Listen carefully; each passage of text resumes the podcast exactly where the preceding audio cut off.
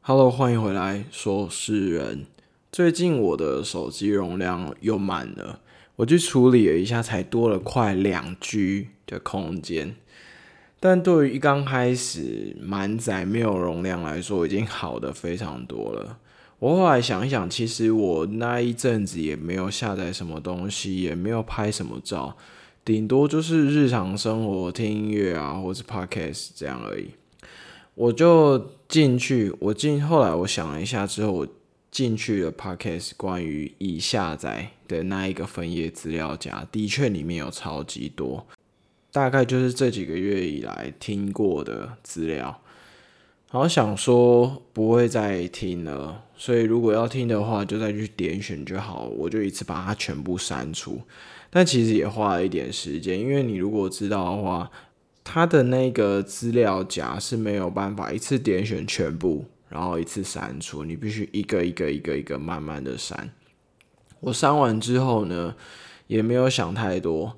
但不删没事，一删不得了，我足足多了五 G 以上的空间。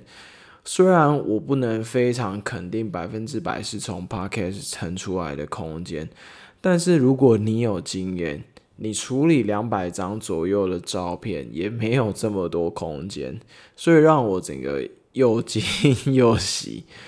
我知道没有遇到容量满载的你，是不是有这种如获重生的概念？所以我打个比喻来说，你突然多了一间五平左右的套房可以使用，你的账户多了台币五万块，或是你的年假多了五个 礼拜，大概就是这种感觉。这样你应该比较能够感受得到吧？好，撇开撇开关于手机容量这件事，上周的奥运开幕你有没有看？那一天晚上我刚好有跟上 live 直播。这一次的奥运就叫做 Tokyo Twenty Twenty，其实今年是二零二一年，但是不更名的原因其实有很多，一部分是早在去年以前，其实不管是那些火炬啊、奖牌啊，或是一些。比赛用品早就已经制作印制完了。当然，奥运主办方已经对 Tokyo Twenty Twenty 这个品牌投入数万美元。国际奥委会啊，或是冬奥组织委员会以外，赞助商啊、广告啊、授权商品、门票、叭叭叭等等的，其实它都已经制作，甚至打上了 Tokyo Twenty Twenty 这个字样。所以，如果真的要改，它会受到影响。其实不只是主办方。会有转播单位啊、赞助商啊等等，都会面临到一部分的冲击。所以，与其这样，他们就觉得不要产生这么一部分蛮巨大的费用。刚才讲到了关于奥运开幕，有两段超级精彩的表演，你是不是看了呢？一个。是你应该已经看了，因为它被转发的次数实在是非常多。它就叫做象形图。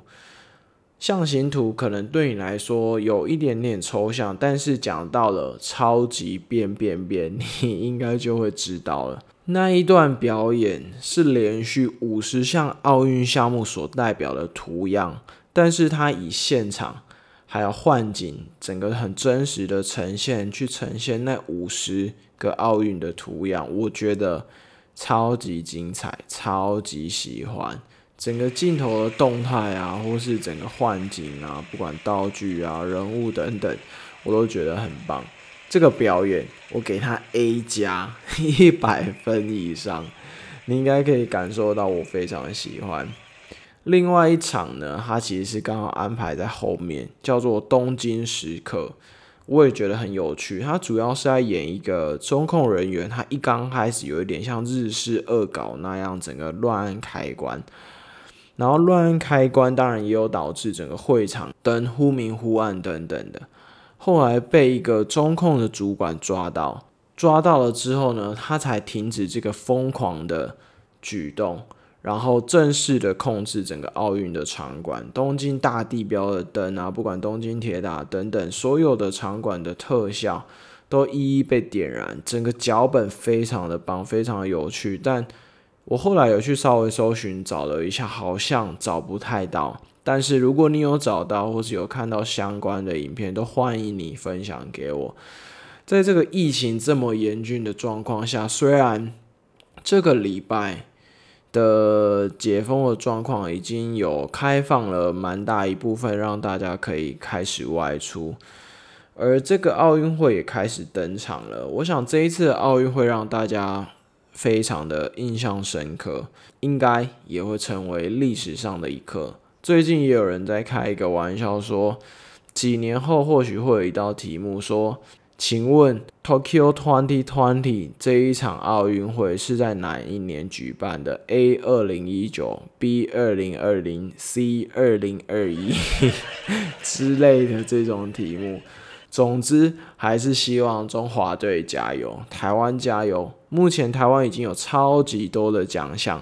最近不管是新闻啊，或是社群媒体等等，都一直在转报这件事情，也包括身边的朋友都会讨论，甚至也会分享谁得奖了啊，什么赛事已经得奖了等等。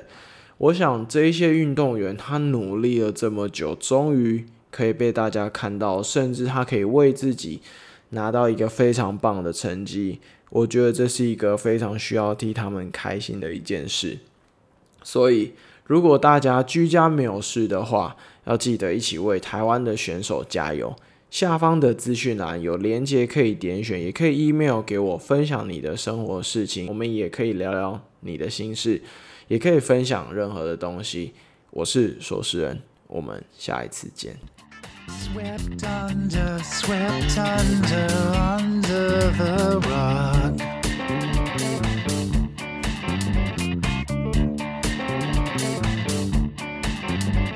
The cat got my, cat got my, cat got my tongue. Grow